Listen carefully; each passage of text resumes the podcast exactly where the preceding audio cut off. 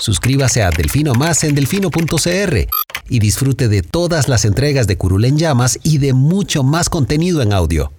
Delfino.cr El chuchinguismo político. Chuchenga, diputado, chuchenga. Si va a ser por nosotros que este país se puede ir a la mierda. Y en lugar de ponerle Instituto Nacional de las Mujeres, ponerle Instituto Nacional de las Lesbianas. No tengo dinero ni nada que dar. Delfino.cr presenta Curul en llamas, cubriendo y sufriendo la Asamblea Legislativa, porque alguien tiene que hacerlo. Hola queridos suscriptores y seguidores de Delfino.cr, bienvenidos a un nuevo programa de Curul en Llamas, el podcast semanal donde les comentamos los temas más relevantes e irrelevantes del acontecer de la Asamblea Legislativa. Les saluda Luis Madrigal desde el 19 de junio del 2020, como siempre en compañía de... May, espero que todas y todos estén bien. Eh, empezamos de una vez con los temas. Esta semana estuvo relativamente tranquila en el Congreso. Tranquila no, estuvo aburrida, pero me dieron bastante trabajo, debo decir. Bueno, más aburrida que tranquila entonces, pero bueno, vamos a hablar de la audiencia de la defensor, que tuvo la defensora de los habitantes en la comisión que investiga el tema de la UPAT. Eh, vamos a hablar de un proyecto que le archivaron a José María Villalta para la publicación de los datos de Grandes de contribuyentes. grandes contribuyentes. Vamos a hablar de otro proyecto que se archivó para...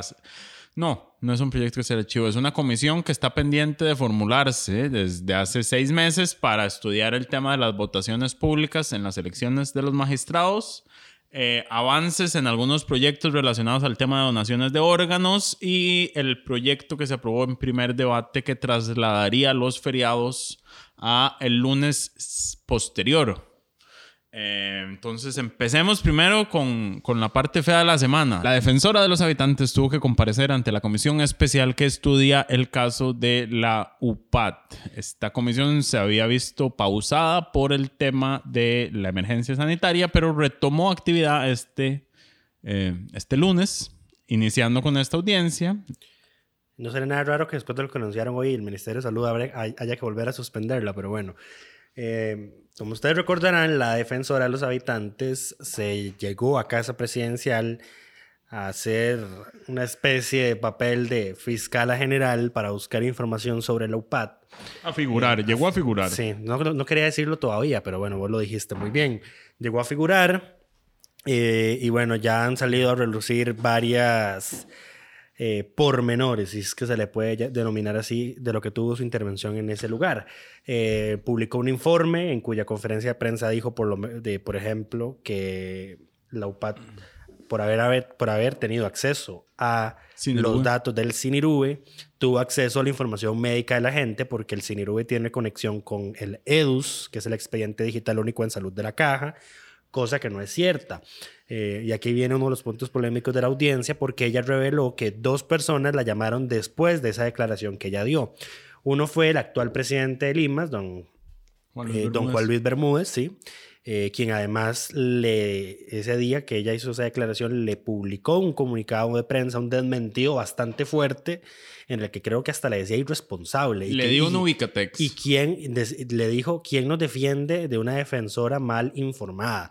Y también la llamó el embajador de Costa Rica en Guatemala, eh, don Emilio Arias, que fue expresidente de Limas, quien también le dijo que lo que ella había dicho era mentira y que se lo decía con conocimiento de causa porque él, siendo presidente de Limas, fue el que firmó exactamente el convenio entre la caja y el, el Cinirube. Entonces, ahora la comisión va a haber otro frente de investigación por esas dos eh, Llamadas. porque lo consideran un acto eh, negativo de corrupción. Inclusive don Emilio publicó un comunicado de prensa después de que el doña Iván Acuña dijo expresamente que tenía intención de mandarlo a convocar a la comisión, pero los vuelos están suspendidos. Él, él publicó un comunicado de prensa explicando cuál fue el contexto de la llamada y no lo regañaron, el, el- el canciller no lo regañó por la llamada que le hizo la defensora, lo regañó por haber presentado un comunicado de prensa que no pasó el filtro de la Cancillería. En Cancillería los funcionarios tienen que seguir un protocolo para publicar cualquier comunicado o artículo de opinión, digamos, de temas sensibles y demás. eh, Sí, entonces este, no, este comunicado no pasó por la Cancillería y entonces el canciller le dio una llamada de atención verbal, pero hasta ahí por el momento. Ahora bien, eh, Aquí es importante señalar, en el periodo de tiempo eh, entre que se suspendió esta, el trabajo de esta comisión, salió a la luz otro, otra información importante. Es el tema que tal vez ustedes puedan estar enterados de la pérdida del audio de la grabación de la entrevista con el presidente. sí, bueno, resulta y acontece que la defensora consideró que era prudente o positivo para sus intereses, cuales sea que fueran, entregar a los diputados el protocolo que estructuraron al interno de la institución para llegar a hacer la visita a casa presidencial. Supongo que ustedes ya lo habrán visto porque se hizo súper viral eh, y un periodista decía, yo creí que es que alguien se lo había filtrado para hacerle bullying y no, fue que ella se lo entregó a los diputados y es un, es un documento espantoso, no tiene membrete, no tiene fecha, no tiene firma de un responsable, se refieren a ella misma como Catalina, o sea, ni siquiera como la señora defensora o como la O sea, defensora. ese documento se pudo haber creado en cualquier momento posterior a, a, a la Lo que lo haría aún del- más lamentable porque, o sea, partiríamos del supuesto de que llegaron sin un protocolo y que se inventaron uno después de haberle hecho la visita. Viendo Eh, el protocolo, yo creo que, ni- o sea, no. No, no, es que, No, no, es que la- eh, lo que está pasando en la Defensoría es un desastre. Eh, Lo- y no por nada ya hay diputados pidiéndole a doña Catalina que renuncie. Que a- además hay que mencionar que pueden perfectamente destituirla. Le abren un expediente por evidente negligencia en el ejercicio de su cargo y la destituyen. Pero bueno, entonces el documento que presentan no incluye, por ejemplo, en ningún momento cómo se va a grabar las entrevistas. Entonces, resulta que se hizo de conocimiento público porque una de las partes eh, pidió toda la información. Don Luis Salazar, el que... Don Luis Salazar, entonces se conoció y se tuvo que reconocer públicamente que el audio de esta entrevista se había perdido. Sí, correcto. Eh, el protocolo no incluye el sistema de grabación. En medio de la audiencia se conoce eh, y eh, la señora defensora reconoce que la defensoría cuenta con siete grabadoras Ya en que- buen estado. Pero acá hay que mencionar que ella lo pregunta después de que hicieron la visita a casa presidencial y después de que se enteró que perdieron el audio. Entonces aquí otra vez, bastante negligente la señora, no se, no se tomó la molestia de por lo menos pedir la cosa más básica que es, obviamente hay que usar una grabadora, no un celular. Y, no un celular de un, fun- de un funcionario. El digamos, funcionario de o sea, prensa, lamentablemente, eh, que comentaba, según esa nota que publicó La Nación, que lo grabó con su celular, que nadie tocó el celular desde el momento en el que empezó a grabar, pero a la grabación le faltan eh, todo el- todo la, toda la ronda de preguntas que le hizo la defensora al presidente y al ministro de, presidencia en ese entonces, don Víctor Morales. Y además también se conoció eh, recientemente, esta misma semana, que el mismo Luis Salazar dice que él llega después a la audiencia y no se le informa que está siendo grabado, lo cual también es un delito. y ya tiene demandada penalmente, denunciada penalmente la defensora a los habitantes por eso.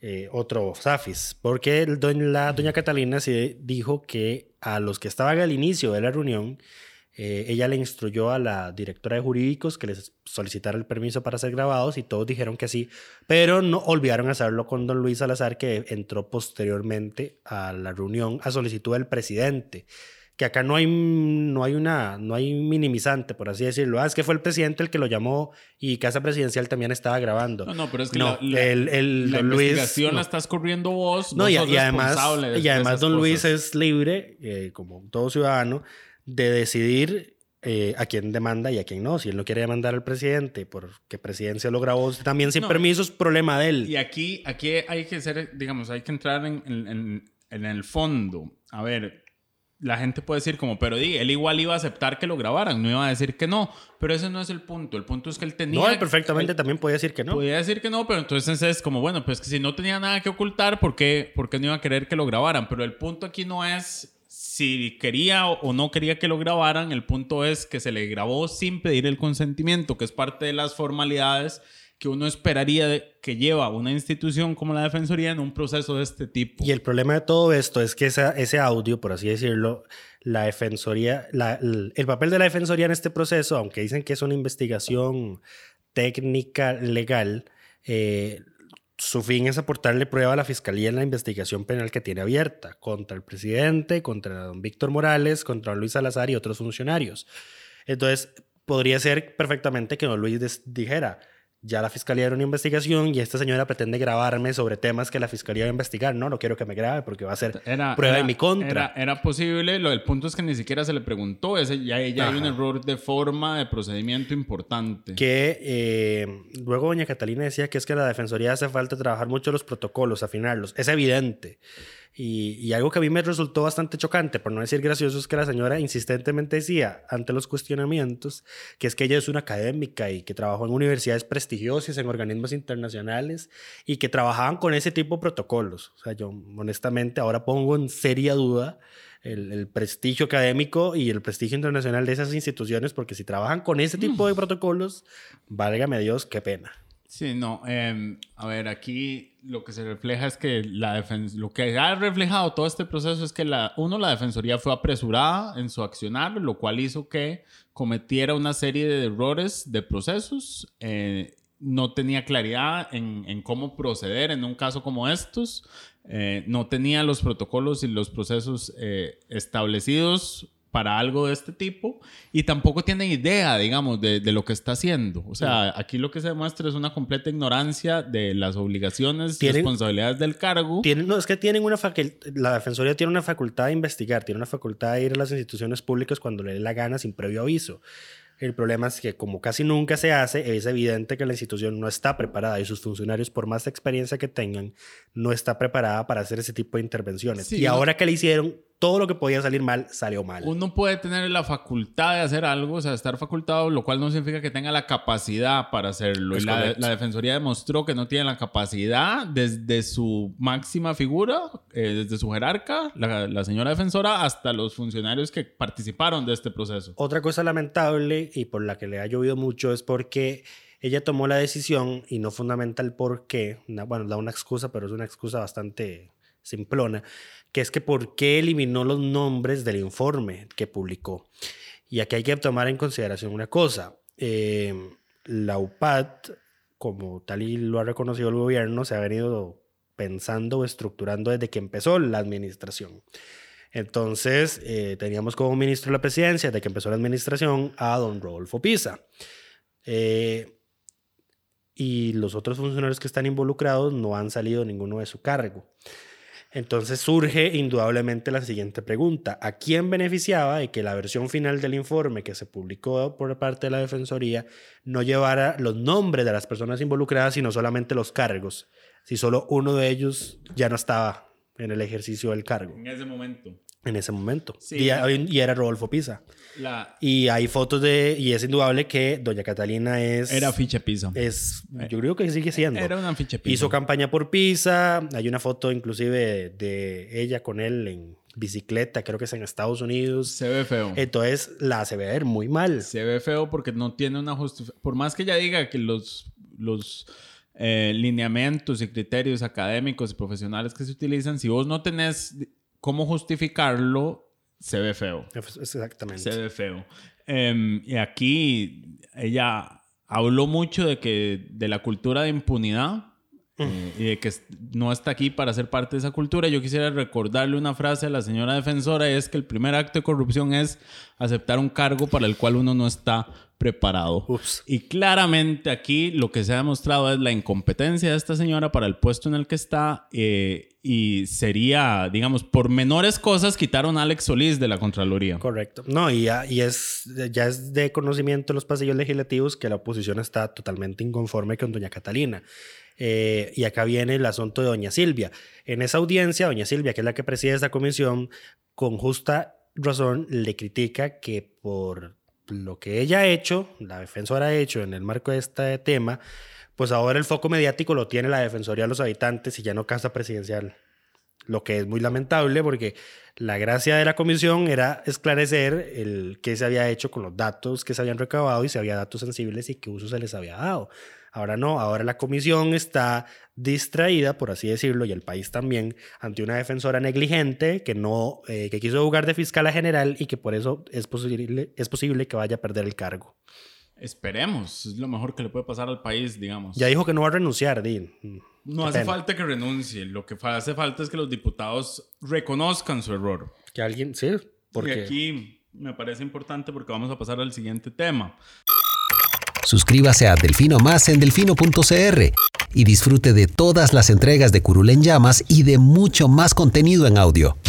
Delfino.cr eh, que es eh, que no se ha creado la comisión que iba a estudiar las votaciones públicas para los cargos de magistrados. A pesar de que se aprobó su conformación desde diciembre del año pasado. Exacto. Y esto está vinculado porque es importante. Yo no recuerdo. En el caso de la Defensoría, el voto no fue público tampoco. El voto todo fue público. El voto tampoco fue público. ¿Y por qué es importante que los votos sean públicos? Porque así sabemos quiénes son los que están y, eh, sí, y si volvemos con el tema de Grupat, si tuviéramos voto público, sabríamos quiénes fueron los 28 diputados del periodo anterior, quienes consideraron que era, era inteligente o útil reelegir a don Jesús Ramírez como magistrado de la Sala Tercera, porque ahora lo tenemos eh, en un cuadro irreconocible y francamente desconcertante, en una audiencia en la que funcionan como juez de garantías, en la que tenían que resolver si la prueba que recabó la fiscalía sobre el tema Lopat fue correcta.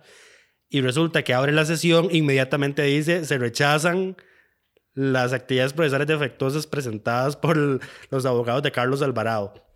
Vamos a ver, la audiencia era para escuchar los argumentos a favor y el MA inmediatamente pronunció sentencia y con justa razón la propia fiscal le dice, o sea, es que vea lo mal que se ve que esta audiencia es para escuchar argumentos y usted, inmediatamente y ya tienen el resuelto, exactamente. Eso es como que la sala constitucional tenga un machote que, que diga, este caso, si entra este tipo de caso, inmediatamente lo rechazamos, no vamos a entrar a analizarlo si hay alguna excepción, inmediatamente se rechaza. Qué em, desastre. Es un desastre, pero bueno, por eso es tan importante las, que las votaciones sean públicas. Em, hay una acción de inconstitucionalidad que nosotros presentamos sobre ese tema que todavía está pendiente. Y no solo tenemos impugnado eso sobre los magistrados, sino también de la, todas, las votaciones. todas las votaciones, todas las elecciones, por así decirlo. también está incluida la de la Defensoría y la de, la, Contraloría. Sobre la Defensoría es más obvio, por así decirlo, porque la Defensoría tiene una propia ley, una ley orgánica. Y la orgánica dice que la asamblea es la que escoge el defensor, pero no dice que se escoge con voto secreto. Entonces, ¿veis? otro argumento ahí que está en esa acción. Pero em, bueno. pero bueno, eh, esta comisión se había aprobado por una mayoría, una leve mayoría, 25 contra 21, para eh, estudiar las propuestas. Esto sería una reforma al reglamento, porque aquí lo que, lo que hace que las votaciones sean de este tipo es un acuerdo y una interpretación de los reglamentos. Sí. Eh, está trazando ahora eh, que hay varios grupos legislativos que no han presentado los nombres de quienes van a representarlos en esta comisión. Eh, por ejemplo, don Cruxan, don Eduardo Cruxan decía que solo el PAC, que seleccionó a Carolina Hidalgo, y Liberación habían señalado sus nombres. Entonces faltaba Restauración, la Unidad, los grupos minoritarios y los, grupos independientes. Eh, la unidad luego, luego le preguntamos y dijo que no, que ellos ya tenían definida a María Inés Solís desde el inicio, entonces que no entendían por qué Cruxen los había ignorado en ese tema. Em, le preguntamos a los minoritarios, que en este caso son el Frente Amplio, el PIN y el Republicano, el don Otto Roberto Vargas, que es el jefe del republicano, no contestó el mensaje que le puse.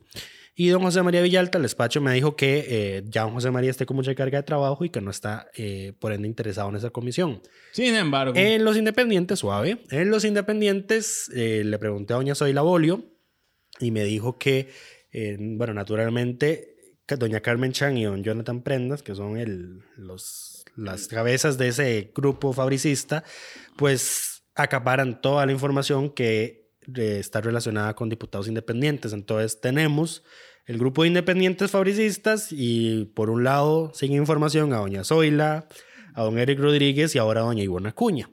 Eh, ya el, ¿cuándo fue que se, bueno, este ofrecimiento? A raíz de que faltan esos grupos, eh, sí, el tema regresó al plenario porque había una discusión sobre la... Había que elegir a una magistrada suplente. Una magistrada suplente, entonces doña Carolina Hidalgo le recordó al presidente que, que, iba, que cuando se iba a juramentar esa comisión, ahí fue donde el tema regresó.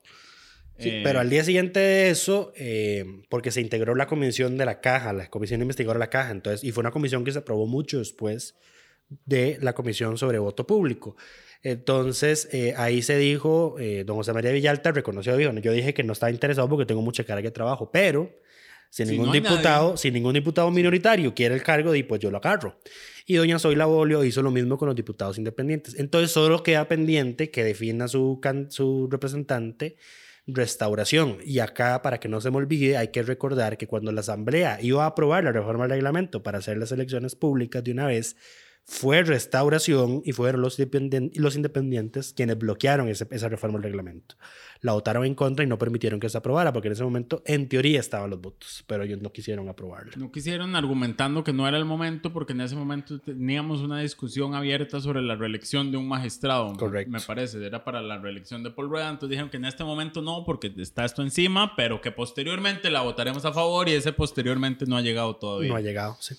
Pero bueno, estamos a la espera de que esa comisión empiece a trabajar. Como ya Lucho mencionó, nosotros, bueno, ya habíamos ganado una acción de inconstitucionalidad en este tema, no sobre las elecciones, sino sobre las votaciones eh, y el secretismo en general, donde la sala dejó claro que eh, las votaciones secretas son la excepción y no la regla en el Congreso y que se tienen que justificar caso por caso. No puede haber reglas generales eh, para que algo sea una votación secreta. Entonces, esperaríamos que si la Asamblea no se mueve, la sala se mueva eh, y esto salga Sí, próximamente. eh, yo voy a enviarlo en escrito a doña Ana Mari Garro, que es la que tiene esta acción en el estudio, porque ya en teoría la Corte está plenamente integrada. Ya no hay nombramientos, además, ni siquiera nombramientos de magistrados suplentes pendientes. Entonces, este es el mejor momento para que la sala dirima el tema de una vez por todas, eh, porque no tendría efecto sobre alguna posible elección eh, que esté cerca o alguna no y este periodo es corto porque si no me equivoco, Ya, ya ahorita se le vence, creo que es el nombramiento a doña Nancy Hernández de la Sala Constitucional. ay, ya te digo, no, creo que estaba Fernando Cruz antes. Y Bueno. Fernando, sí, también. don Fern- Fernando Cruz y Doña Nancy son los que van de salida. Eh, Lo cual, no quiero, aquí- aquí no quiero ni imaginar a quiénes van a reemplazar. Comentario aparte, porque el lunes de esta semana se conoció, aquí estamos saliéndonos del tema del, del Congreso, pero para comentar también esto, últimamente lo que pasa en la Corte es responsabilidad de, las elecciones, lo que pasa en la Corte Suprema es responsabilidad de a quienes elige eh, la Asamblea. Eh, la sala constitucional dijo que los jueces que fueron nombrados antes de la entrada en vigencia del matrimonio igualitario pueden hacer objeción de conciencia. desastre.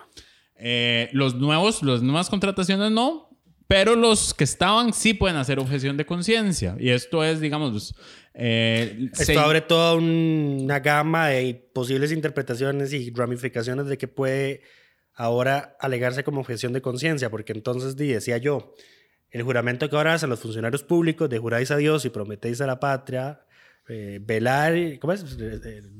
Respetar y velar por la Constitución y las leyes de la República y cumplir, cumplir fielmente los deberes de vuestro destino. ahora es con asterisco. Ahora es con asterisco. Aplican restricciones. Exactamente. Entonces, vos estás jurando por las leyes y la constitución que tenés al momento en el que te juramentaron. Al parecer. Por lo esa, visto. esa es la interpretación. Entonces- Aparte de que sí, lo que esas leyes y constituciones se oponen a tus creencias religiosas, están las creencias religiosas por encima. Eso fue el- básicamente lo que de- determinó la, la sala.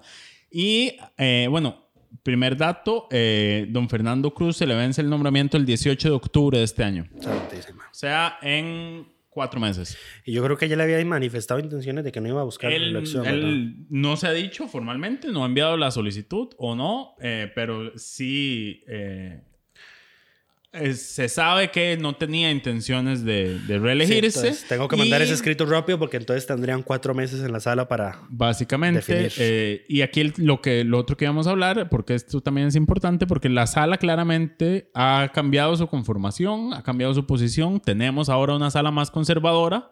El, en muchos temas, eh, don Fernando Cruz y Nancy Hernández, que es la otra. Y don eh, Paul.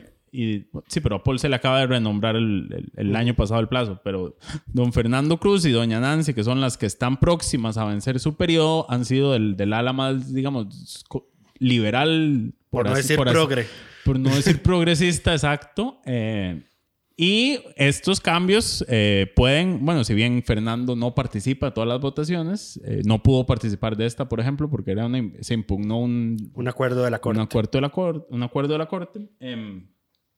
El punto es que la, la sala, eh, con estos dos cambios, podríamos tener una mayoría significativa conservadora, eh, lo cual no deja de ser peligroso siempre. Y ahora está entró recientemente un, una solicitud para suspender la aplicación de la norma técnica, porque está impugnada constitucionalmente, pero eh, no, se le su- no se suspendió la vigencia de la misma, la aplicación de la misma. Entonces acaba de entrar una solicitud para que se suspenda, dado que ya viene el plazo para que empiece a aplicarse eh, los protocolos médicos. Y- que esa es una diferencia importante, pero bueno, nos estamos desviando mucho el tema. Nos estamos desviando mucho el tema, hemos hablado demasiado de la corte, ese es un podcast que sigue estando pendiente. Sí. Eh, el día en que nuestro editor nos dé luz verde sucederá. No, mentira. Eh, es, es broma, nadie quiere oír un podcast de la corte. Es, es terrible, es terrible. Eh, bien lo dijo el Estado de la Justicia, nada hacen estos jueces administrando. Pues ninguno sabe administrar. Nadie sabe por qué tiene... no, Ok, suficiente.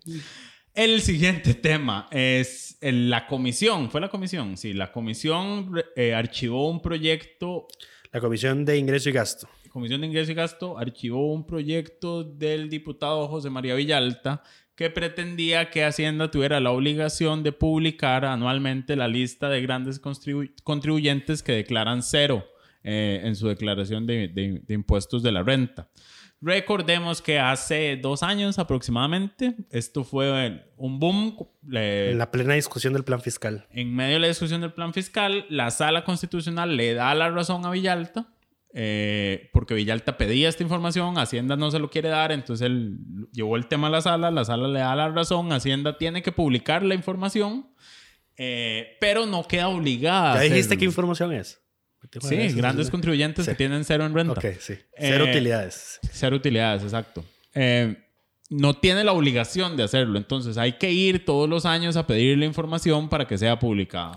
Correcto. Entonces, este proyecto cambiaba esa potestad, o sea, es que estos proyectos en los que a mí, en los, estos proyectos en los que los diputados ponen, la administración podrá, me caen tan mal, tan mal, ma, o sea, si vas a poner un podrá en una ley, no lo pongas, o sea, por favor. Pero bueno, en, lo cam- cambiaba el podrá por deberá publicar la lista una vez al año. Y lo otro es eh, que establecía la obligación de publicar mensualmente todas las empresas y personas físicas que están morosas en el pago de sus impuestos o que hacen actividades económicas al margen de tributación, eh, conocidas como empresas agrícolas en la zona norte que además no cumplen reglamentos sanitarios y son responsables de decenas de casos de COVID-19. Esas, Em, esas. esas. Eh, porque sí, o sea, es el, es el colmo que hay, ha habido por años empresas agrícolas operando sin permiso sanitario y sin inscribirse en tributación. Y hasta ahora se dan cuenta. Y, y estoy segura que hasta exportan. No sé cómo carajo logran exportar productos si no están legalmente inscritos, pero Exportan bueno, a través de otra empresa. qué espanto. Pero bueno, eh, se rechazó el proyecto porque supuestamente consideró una mayoría, todos menos las dos diputadas del PAC en esa comisión, que tener efectos negativos porque que una empresa declare cero utilidades no es necesariamente algo irregular. Y eso es cierto. Lo que sucede es que eh, es necesario ese dato para poder hacer comparativos de cuáles empresas insistentemente declaran año con año que no tienen, util- no tienen, sí, no tienen utilidades. Inclusive Villalta publicó, luego, luego de que se le archivó el proyecto, publicó la lista de las empresas que declararon cero utilidades en el 2019. Y al comparar la lista con la del 2018, disminuyó de manera sustanciosa. Entonces lo que él, él sospecha es que después de la quemada que hizo, porque fue una quemazón, o sea, le llovió un montón de empresas en el 2018, algunas optaron por declarar montos pequeños de utilidades. Eh, entonces él mandó a pedir nuevamente el listado de las empresas que habían pagado poco mm, por ese tributo y Hacienda se lo negó. Entonces Es- eh, el tema está ahora en la sala. está otra vez en la sala constitucional. El tema está en la sala y ahí se va a resolver. Eh, sería información interesante si de repente un montón de estas empresas que estaban declarando cero ahora declararon un monto pequeño, Que también hay que, sí, te- termina la idea, sí. eh, que también declararon un monto pequeño, claramente es... No es eh, evidencia definitiva, pero sí es un indicativo de que se tomaron medidas para no seguir apareciendo en, en cero. Sí. Eh, vamos a ver, yo entendería perfectamente que este año una empresa declare cero utilidades, dada la Es- pandemia. Este año es, es una excepción y esto modifica todas las tendencias, digamos, en este tema. Sí, no, in- inclusive Hacienda hizo un cambio en su metodología para, para considerar que es una gran empresa, un gran contribuyente o una gran empresa territorial, que son las dos categorías, por así decirlo. Pero bueno, eh, y eso es en Eso ese es tema. en este tema. Eh, pasando al siguiente, hay dos proyectos que se dictaminaron afirmativamente en, en comisión, si no me equivoco, eh, relacionados con el tema de donaciones de órganos. Uno de ellos... No, es eh, solo uno, es- no, son dos, ¿no? solo uno. Pero uno es órganos y el otro es tejidos. No, es el mismo. Es el mismo. Es el videoproyecto. Ah, ok. Ok. Eh, perdón por la confusión. El proyecto lo que hace es que obliga al Tribunal Supremo de Elecciones a que en la cédula Y a migración extranjería. y a Migración Extranjería, eh, a que en la cédula o carnet de residencia, O pasaporte. O cualquier otro documento de identidad que expidan esas dos instituciones. es que el pasaporte, ah, bueno, sí, Migración Extranjería ex- expide el pasaporte, cierto. Eh, uno nada más lo recoge en el banco, no es el banco. Ok, lapsus mental. Deja de cortarme la idea porque nunca vamos a terminar. Eh, lo que el proyecto hace es que en estas identificaciones se deba tener el eh, indicado si la persona es o no donante De órganos o tejidos. de órganos o tejidos. Y además, eh, ¿cuál era el cambio? Se asume que si no se niega, es donante. No, pero es que, es que es complicadito de explicar. Vamos a ver. Generalmente cuando uno oye donación, uno cree que es solo donación de órganos, pero no, resulta que está la donación de órganos y la donación de tejidos. Lo que se está haciendo hoy es que, bueno, si usted no manifiesta en vida que quiere ser donante, pues no puede, si muere no le pueden extraer los órganos. Esa regla se va a mantener con este proyecto para los órganos, pero no para los tejidos. Entonces, en caso de que usted fallezca y usted en vida no se expresara que está en contra de que le extraigan los tejidos, eh, cuando usted vaya, a un- si muere en un hospital o está en una morgue y detectan que usted tiene tejidos compatibles con los de otra persona que los necesita, pues eh, se los van a extraer, aunque porque usted no se opuso. Esa es la, esa es la, la Y- regla que se cambia. Y debería operar así también para órganos, sinceramente. Aquí sí, esto- pero es- pasito a pasito. Esto debería ser, si usted no tiene una objeción en vida, eh, deberían poder disponer de esos órganos para ayudarle a otras personas. Pero bueno, sa- ¿Sabes qué es lo que pasa? Que, bueno, uno, no se da cuenta porque tal vez solo oye la gente que se muere por accidentes y sucesos y violencia. Pero en el país mueren, creo que decenas de personas al día. Entonces, suponer que todas son donantes, ese ese proceso va a ser muy difícil. Se compensa por el lado de que ahora uno sí tiene que declarar expresamente si quiere ser donante o no. Entonces, cuando uno vaya a sacar su cédula, cuando saque el pasaporte Tiene o el carnet de residencia, va a dar el dato. Entonces, ya va a haber un- una base de datos de, del Tribunal Supremo de Elecciones y de Inmigración a la que van a tener acceso los médicos en caso de que algo pase. sí, pero ese proceso va a durar 10 años mientras la gente... No, no, no, es un, es, o sea, está exagerado. Son 10... No, pero las Son, personas... ses- son las- ses- 60 meses, son 10 años. Sí, no, Oh, son por 5. Dios. A ver, estás exagerando. Eh, pero... Ese es el plazo que hay para crear esa base de datos. Sí, pero si yo tengo una cédula vigente, la voy a seguir teniendo y no tengo que ir básicamente al registro a ningún trámite hasta dentro de un 10 años. O sea, si yo la saco hoy, esa No, cédula tiene 10 años de vigencia. Sí, pero yo creo que son contados los costarricenses que llegamos a los 10 años de vigencia de una cédula. Detalles. Yo la mía la tengo. Pero bueno, mientras se crea esa base de datos y la cédula y el pasaporte y todo lo demás ya tiene el indicativo de si uno es donante o no, amable invitación a que vayan a la página de la Caja Costarricense del Seguro Social sobre donación de órganos y si quieren se pueden inscribir ahí con un formulario en línea y hasta pueden bajarse un carnecito para que lo anden en la billetera o en la cartera. Eh, ¿Qué más sobre este tema? Eso es Eh, sobre donación de órganos. Donación el proyecto órganos, está dictaminado, falta, falta la votación en plenario, así que todavía se le podrían hacer cambios. un, un proyecto que sí vio votación esta semana fue la propuesta del diputado Roberto Thompson, que eh, traslada todos los feriados de día en el que caen a lunes para incentivar el turismo local. Eh, esto ya fue aprobado en primer debate. El primer feriado afectado, digamos, Tomen nota, sería el 25 de julio, que me parece que caía domingo, entonces se pasaría lunes, entonces... eh, Sí, vamos a ver. La idea era, eh, inicialmente la de don Roberto, hacerlo, pasarlos a viernes. Pero obviamente muchos trabajamos sábados. Entonces no podíamos. La idea es que la gente pueda irse, creo que son tres días a vacacionar. Dos irse a un hotel, a exactamente. sí, es Entonces, la- si, si tenés cortado el fin, de, si lo pasas a viernes, vas viernes, pero ya tenés sábado, tenés que ir a trabajar. La idea es fin de semana largo. Ahora, claramente, ¿quiénes son los principales beneficiados de estos? 25 de julio cae sábado. ¿Quiénes son los principales beneficiados? Eh, el sector turismo, me imagino yo. No, los empleados públicos.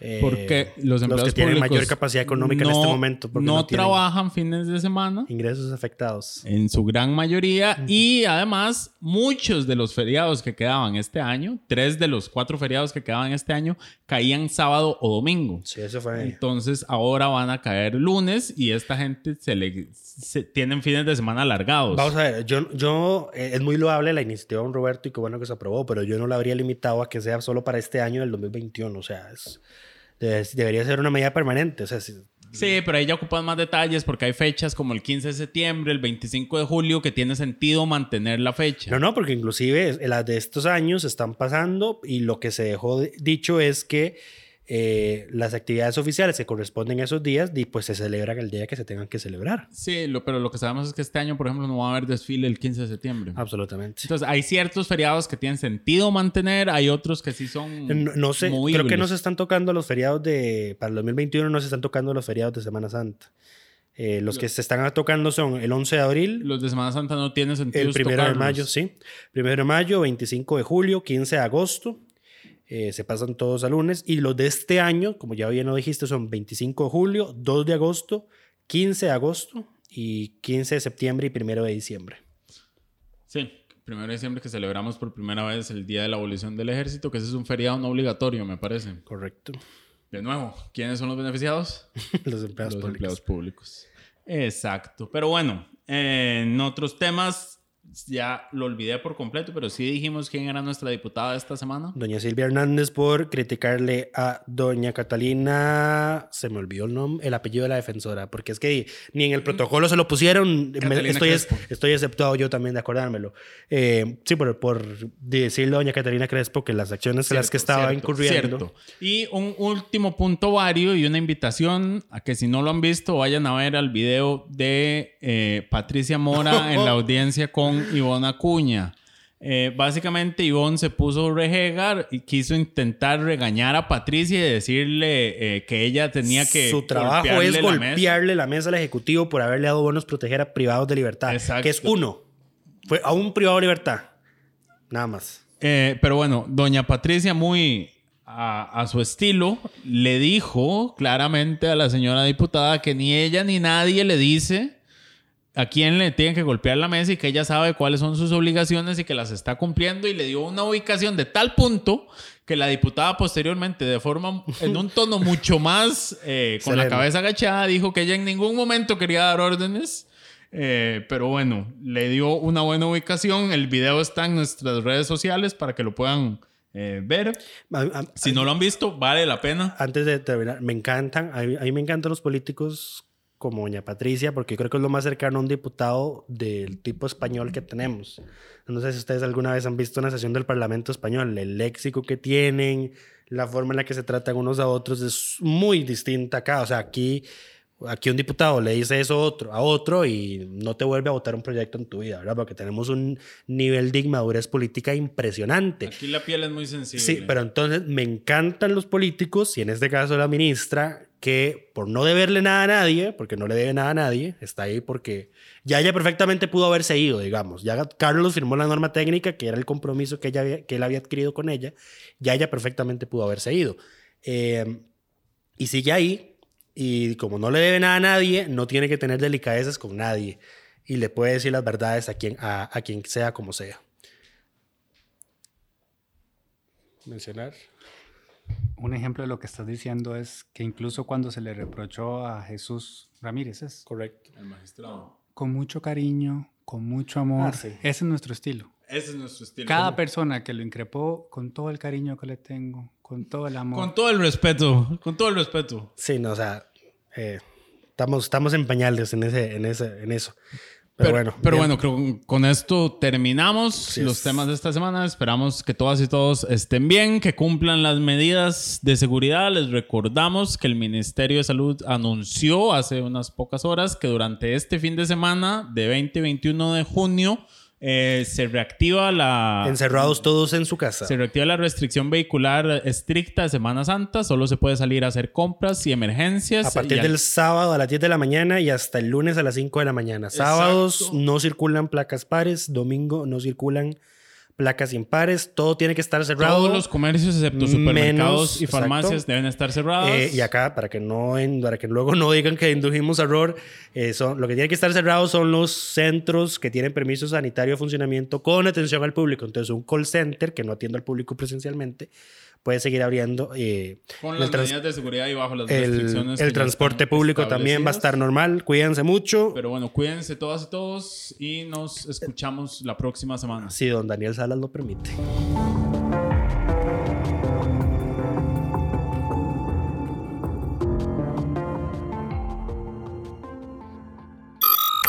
Suscríbase a Delfino Más en delfino.cr y disfrute de todas las entregas de Curul en Llamas y de mucho más contenido en audio.